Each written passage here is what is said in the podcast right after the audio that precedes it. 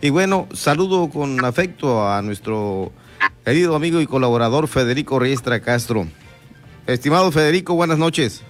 Buenas noches, Pedro. Me da mucho gusto saludarte. Gracias. ¿Todo bien en casita, confinado? Sí, sí, seguimos las instrucciones. Ahora sí que estamos este, todos de acuerdo en, en estas medidas eh, restrictivas en muchos sentidos, ¿no? Para podernos cuidar, más cuando ya estamos en, en la edad adulta. Sí, claro, y, y, más nos cuidamos los quienes sabemos cómo está de recio estos contagios, enfermedades y muertes por el virus actual, el coronavirus, y por supuesto que hoy reaparece en las mañaneras el presidente Andrés Manuel López Obrador, quien se niega a usar cubrebocas. Hoy aquí en Heraldo Radio La Paz vamos a hablar un poco de eso, Federico, al señor tan terco que tenemos como presidente. Sí, yo me, tocó, este, pues tenía interés también de ver cómo reaparecía el presidente, desde luego deseándole que, que ya goce de cabal salud, aunque sabemos que esto del COVID, eh, pues eh, deja algunas secuelas un tiempo y tiene que seguirse cuidando, sobre todo en la cuestión pulmonar. A mí me extrañó mucho que el presidente de la República no haya cambiado de actitud, continúa con, con este esa terquedad de no usar cubrebocas, tampoco recomendarlo él. Y cuando un reportero le preguntó si, si se va a recomendar o se va a hacer obligatorio, como ya lo hacen algunos estados y como lo hacen en, varios este, países, eh, en varias naciones, como en Estados Unidos, ¿no? Desde el mismo presidente se lo pone y recomienda y, él, y él dijo que no, que prohibido prohibir con su mismo tono. Eh, pues eh, a mí me extrañó mucho porque saliendo de una enfermedad como esta, pues hombre, hablando de, los de, de los 160 mil muertos o casi 200 mil, si tomamos en cuenta lo que publicó INEGI, en lo que calcula de muertos por el COVID, pues eh, uno esperaría que tuviera otra actitud, ¿no? Y eh, aprovechó incluso para genio y figura, digo yo. Es muy difícil cambiar una persona para remeter otra vez contra el, periódico Reforma, conservadores, Salinas de, de Gortari, Cedillo inclusive, y algunos periodistas. Y fue, pues yo no esperaba eso, ¿no? Todo México, a lo mejor a lo mejor pues los, que son fanáticos de él esperan porque él les habla a ellos, ¿no? Pero sí, sí sería bueno para todos, porque cuántas muertes se podrían evitar. Hay discusiones de gente que se apoya en él y dice el presidente dijo que no era obligatorio, que no era necesario, que no pasaba nada.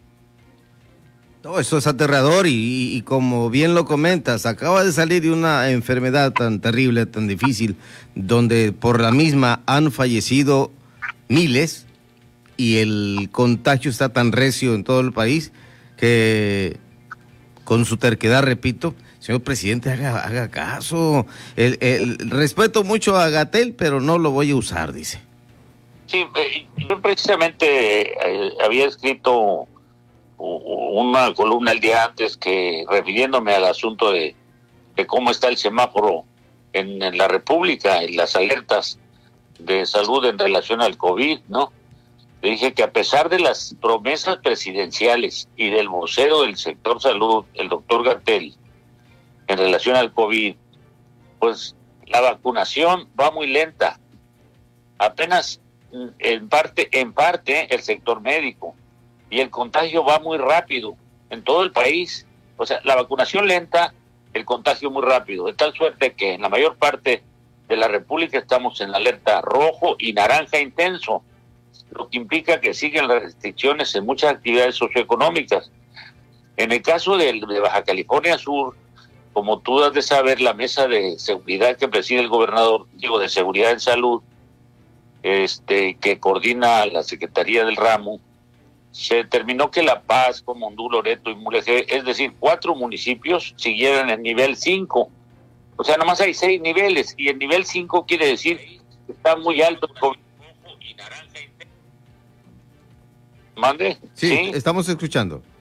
es naranja y, el, el, color de, del intenso, ¿no? Y en Los Cabos es el nivel 4. Esto nos dice que los contagios están muy, muy altos. Ahora, nosotros tenemos registrado un acumulado de 23.900 casos. Fíjate bien, 23.900. De los cuales eh, hay 1.318 activos. Algunos, muchos en su casa, otros en hospitales.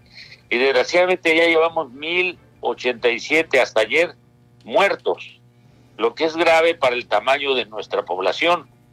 Nosotros tenemos casi 800 mil habitantes y aunque tengamos una letalidad a la mitad de, de lo que hay a nivel nacional, es decir, por ejemplo, si tú te contagias de COVID, tienes el doble de posibilidades ¿eh? de, de sobrevivir que si te contagias en la Ciudad de México o en algunos estados. Es decir, nosotros tenemos la mitad de la mortalidad de la persona que se pone grave y le da COVID.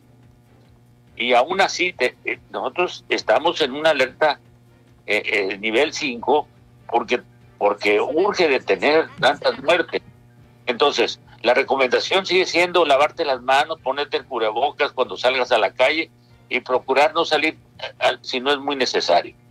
Entonces, por eso a mí me extrañó, si nosotros tenemos ese problema y a nivel nacional, a mí me extrañó que no se haya cambiado de, actitud, de política en ese sentido, pero bueno, como te digo, genio y figura hasta la sepultura, ¿no? Sí, eso es eh, desafortunado. Eh, yo escuché personas adultos mayores que lo criticaron, no les gustó, algunos simpatizantes de él que dijeron, pero ¿cómo no se va a poner cubrebocas? Hoy, hoy, hoy, leí un tuit de Bernardo Arellano que dice, cuando más crítica está la pandemia en México, cuando tenemos hoy más muertos que en la India, con 1.200 millones de habitantes, reaparece el presidente AMLO para fustigar a los medios, a los conservadores, a sus adversarios, y también sin querer ponerse cubreboca. No tiene remedio. Eso es lo que comentó Bernardo Arellano. Pero fíjate, ¿qué tenía que ver una cosa con otra? nomás le preguntó el reportero del cubrebocas y antes de responderle arremetió contra los conservadores diciendo que estaba politizado el tema, es decir, que todo era electoral ahorita. Bueno, entonces yo diría que también su actitud es electorera, porque eso de que como jefe de Estado se debió haber vacunado, él no debió haberse contagiado, porque los jefes de Estado lo están haciendo por seguridad nacional, pues son los los que están guiando las naciones. Efectivamente. Y, por su trabajo tiene mucho contacto con la gente. Entonces él debió, de forma responsable, pero no sigue con el populismo, la demagogia, no, que voy a esperar mi turno. Pues si no se trata de eso, se trata de seguridad nacional. Eh, si, si esto se queda al garete, se va a poner muy difícil para todos. O sea, eh, entonces, él dice que se contagió porque tenía que trabajar. Así contestó. Yo me contagié porque tengo que salir a trabajar, tuve que viajar, tuve que... Y la libró, Federico, la libró, pero obviamente no quiere usar el cubrebocas, es el jefe de la nación, el presidente de los mexicanos, debe poner el ejemplo ante lo que estamos viviendo. Pues sí, porque, porque la gente, mira, la gente dice, si el presidente no lo hace cuando hay pleitos en las calles, que, la, que, que les dicen póngase el cubrebocas y no quieren, y hay pleitos en establecimientos que no se lo quieren poner y entonces le dicen, no, si el presidente no se lo está poniendo, porque a ese nivel está la gente, hay mucha ignorancia, pues. Desafortunadamente así es. Y cuando el líder de la nación no lo hace, por eso digo, es importante. Ahora, ¿por qué se pone la vacuna? Él dice, no, es que se pone la vacuna para, dice el mensaje de decir, para que no tengan miedo de ponerse la vacuna. No, también se pone por seguridad nacional a los jefes de Estado. Entonces él debió haber sido responsable. Ahora bien, bueno, que si no se, ya no se va a poner cubrebocas, tampoco ya se vacunó, dice, dice, es que me voy a esperar.